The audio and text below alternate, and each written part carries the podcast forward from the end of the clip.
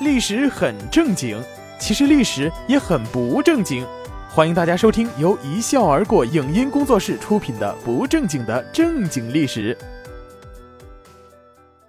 我们今天呢来说一说怪人郑板桥，作者今晚打老虎。郑板桥姓郑名谢，号板桥。提起郑板桥啊，首先我们想到的就是他的诗书画。可谓是旷世独立，风骨桀骜，被世人称作三绝。尤其擅长画兰、竹、石、松、菊这样的植物和景物，是大名鼎鼎的扬州八怪之一。同时呢，他也是一个一肩明月、两袖清风的知县。曾经写诗自嘲道：“宦海归来两袖空，逢人卖竹画清风。”还愁口说无凭据，暗里藏私辨鲁东。意思就是说啊，自己当了一回官，挥一挥衣袖，没带走半点云彩，吃穿用度还得靠卖画。唉，真是不容易呀。郑板桥呢，是一个十分大度的人。年轻的时候呢，家里很穷，字画虽然好，但是没名气。自然卖不了多少钱，想拼爹啃老呢，也拼不过人家。有一天呢，郑板桥躺在床上，看到窗户前有一个鬼鬼祟祟的人影，他就知道是小偷来了，心想：这耗子来到我家都是左三圈右三圈，转完六圈都含着眼泪走了，还有什么值得你专程来拿一趟的呢？便高声吟起诗来。大风起兮月正昏，有劳君子到寒门。诗书腹内藏千卷，钱串床头没半根。这小偷一听啊，就知道自己是被发现了，转身就溜。郑板桥呢，又念了两句诗来送行：出户修经黄尾犬，越墙莫爱。绿花盆。这小偷一听啊，就更害怕了，慌忙越墙逃走，还真就不小心呢，就把几块墙砖碰落到地上。郑板桥家的黄狗啊，直扑上去追着小偷，是又咬又叫。郑板桥那个郁闷呐，都告诉你了，不要惊动黄尾狗，你这么笨，还当什么小偷？这是非要麻烦我老人家呀，只得披衣起床。出门喝住黄狗，把跌倒的小偷扶起来，干脆好人做到底，一直送到大路上，作了个揖，又吟诵了两句诗作为送行之礼。夜深废我披衣送，收拾雄心重做人。这是什么样的襟怀呀？我想啊，当时这个小偷啊，都得感动得泪流满面。郑板桥呢，还是一个坦诚的人。慢慢的有了名气以后，在卖画的厅堂里呢，明明白白的做广告标价格：大幅六两，中幅四两，小幅二两，书条对联一两，扇子斗方五钱。凡送礼物、食物，总不如白银为妙。公之所送，未必弟子所好也。送现银，则心中喜乐，书画皆佳；礼物技术纠缠。赊欠犹未赖账，年老神倦不能陪诸君子做武艺语言也。告示之末有赋诗一首：画竹多于卖竹钱，只高六尺价三千。任渠画旧论交接，只当秋风过耳边。这幅长达百余字的广告标价，满纸言钱，一目了然。毫无扭捏作态的迂腐酸气。咱大艺术家也是人呢，也差钱儿。同时呢，他是正面文章反面做，借以讽刺杜绝两种人：一种呢是假名士，口中不言钱，心中想着画，想免费讨要画作的；另一种呢是真小人，强行以赊欠的名义打秋风，强取豪夺的。郑板桥完全看透人事，明码标价，概不赊账，休谈旧情，有钱就一手交钱，一手交话。没钱呢，您就哪儿凉快哪儿待着去，恕不陪聊，别瞎耽误咱的功夫。郑板桥呢，还是一个标准的吃货，馋虫作祟就中了他人的狗肉计。怎么回事呢？扬州城啊，有个叫曾小泉的大盐商，附庸风雅，爱显摆，非常想要郑板桥的画，还得是那种郑板桥亲题某某某雅正的定制品。他从别人手里搞到几幅郑板桥的真迹，挂在墙上看来看去。总是觉得就是差一点儿，差什么呢？差他郑小泉三个字啊！看来看去，心生一计：你郑板桥不是个吃货吗？有爱好那就好办了。这天呢，郑板桥又到经常散步的竹林里，就听到远远传来悠扬的琴声，跟着声音呢，就寻到一个馆阁，馆阁里呢，一位老者正在抚琴。老者见到郑板桥，起身让座，两个人寒暄一番。此时呢，隔壁突然飘来一阵狗肉的香味儿，顿时啊，郑板桥就不说话了，只顾闻着狗肉香了。老者马上热情邀请同吃同吃，郑板桥呢也不客气，是大快朵颐。吃完了，郑板桥摸摸肚子，打了个饱嗝，环顾四周，见白壁空空如也，就问。老丈，室内何不挂些字画？老人就趁机说道：“俗画不想挂，板桥字画虽佳，却实难够到，不如让他空着吧。”郑板桥说：“鄙人郑板桥有负众望，不敢不敢。”老者呀，就马上摆出早已准备好的文房四宝。郑板桥欣然命笔，画完了之后问：“敢问老丈尊姓大名？”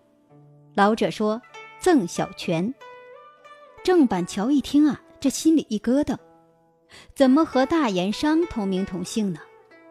老者说：“什么大盐商？老夫取名时，盐商只怕还未出世呢。”郑板桥也没多想，落了郑小泉的善款，告辞而去。第二天呢，郑小泉大宴宾客，大肆炫耀题有自己的名字、新鲜出炉的郑板桥真迹。这消息一传开呀，郑板桥方知中计了，不曾想还是个狗肉计。为什么不是美人计呢？我冤呐！郑板桥呢是一个不媚上、有傲气的人，在任潍县知县时，有一天呢，知府大人路过潍县，郑板桥呢懒得出城迎接。你知府就是一个富二代，捐班出身，光买官的钱就足够堆满一轿子。肚子里没有一点真才实学，我郑板桥那可是康熙时的秀才，雍正时的举人，乾隆时的进士，凭什么让我迎接你？知府大人来到县衙，人家是不把村长当干部，您郑板桥倒好，竟然不把我这知府当领导。在酒宴上啊，知府是越想越生气，恰巧这时候呢，差役端上一盘河蟹。知府用筷子一指螃蟹，说：“此物横行江河，目中无人。久闻郑大人才气过人，何不以此物为题，吟诗一首，以助酒兴？”郑板桥哪有不知道知府心中的愤懑，略一思忖，吟道：“八爪横行似野惊，双螯舞动威风凌。孰知腹内空无物？”蘸取姜醋拌酒吟，知府在一旁啊是十分的尴尬，自知郑板桥将自己比作了螃蟹，说自己腹内空空，还横行霸道，想扳回一局呢，又没那个本事，只得顾左右而言他，不了了之。有一次呢，郑板桥因为私自开仓周济穷人，被皇上撤职，打道回府。顺着大运河呢，回扬州老家。船行河面，只见前面停泊着一条官船，桅杆上挂着“奉旨上任”四个大字。那意思就是要民船回避，离我远点儿。这也太嚣张了吧！郑板桥心里想：你奉旨上任，我奉旨革职，不都是奉旨吗？于是他拿了一块绸绢，书写“奉旨革职”四个大字，也挂到桅杆上去。隔壁船上人叫姚有才，此人不学无术，仗着老子的势力捞了个乌纱帽，正要到扬州上任，看见“奉旨革职”的旗子，觉得奇怪，一打听，原来是大名鼎鼎的郑板桥。机会难得呀，还不乘机向他索要字画。郑板桥听说过姚有才，除了吃喝嫖赌、仗势欺人外，别的一窍不通。不就是要个字吗？给，挥笔而就。有钱难买竹一根，财多不得绿花盆。缺枝少叶没多损，得少修要充斯文。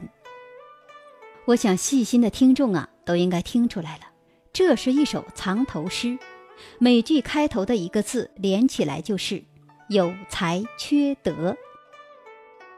郑板桥呢，别看对当官的不放在眼里，但是在穷苦百姓的面前，却是一个廉下、富有同情心的人。在郑板桥还是知县的时候，判过这样一个案子：有一天呢，某个盐商将一个私自贩盐的小贩。扭送到县衙门，要求县令郑板桥以走私罪予以重处。郑板桥一见那个小贩蓬头垢面、衣衫褴褛、骨瘦如柴，便知道这是个可怜的穷人。他贩盐私卖是生活所逼，不得已而为之，顿时啊就生了怜悯之心。于是呢，他想趁机戏弄一下这个盐商。他对盐商说。小贩应当加重处罚，我准备给他戴上枷锁，力揭示众，你看如何？那盐商笑眯眯地说：“好的，好的。”当即，郑板桥命衙役抱来一些芦席，用细木片做托，认真扎好，中间呢挖了一个大圆孔，名曰芦夹。他又画了拿手的竹子和兰花，题上字，贴在芦夹上。然后呢，让小贩把脖子套进去，站在盐商的商铺门口示众。郑板桥的画那可是一画难求啊！那位小贩往盐商门前一站，立即招引了许多人前来围观。那场面真是锣鼓喧天，鞭炮齐鸣，红旗招展，人山人海，把盐商的门呐堵得水泄不通，啥生意也做不成了。盐商搬起石头砸自己的脚，连忙哀求郑板桥把那小贩给放了。郑板桥当县令的时候呢，喜欢微服赶集。有一日，见一个卖扇的老太太守着一堆扇子发呆，郑板桥拿起把扇子瞧瞧，只见扇面素白如雪，无字无画。眼下呢，又错过了用扇子的季节，自然也就没人来买了。郑板桥想了想。向旁边的商铺借来了笔墨砚台，挥笔泼墨，只见萧萧青竹、土香幽兰、傲霜秋菊、落雪寒梅纷纷飞到扇面上，又配上题诗落款，这下这老太太可捡着了。周围的看客是争相购买，扇子很快销售一空。在郑板桥痛失自己的独子后，化悲痛为行动，经常派人寻访辖区的孤儿。对孩子们也是鼎力相助，学堂里的孩子碰上雨天不能回家，他就让人给送饭送菜。又想到孩子们走泥路容易坏鞋，就让人找些旧鞋送给他们。上面几件郑板桥的小故事都表现了他的怪，他怪在何处？画怪、字怪、文章怪、性情怪、行为怪，对上从不讨好。对下能帮就帮，有才有德却不得重用。他用怪来发泄心中的不满，他的怪中总含着几分真诚，几分幽默，几分无奈，几分酸辣。他还留给人们一句颇为怪异又颇具哲理的警示格言，在这里送给各位听友，那就是“难得糊涂”。好了，感谢大家的收听，这里是一笑而过工作室出品的不正经的正经历史，我是主播兰心，我们下一期再见。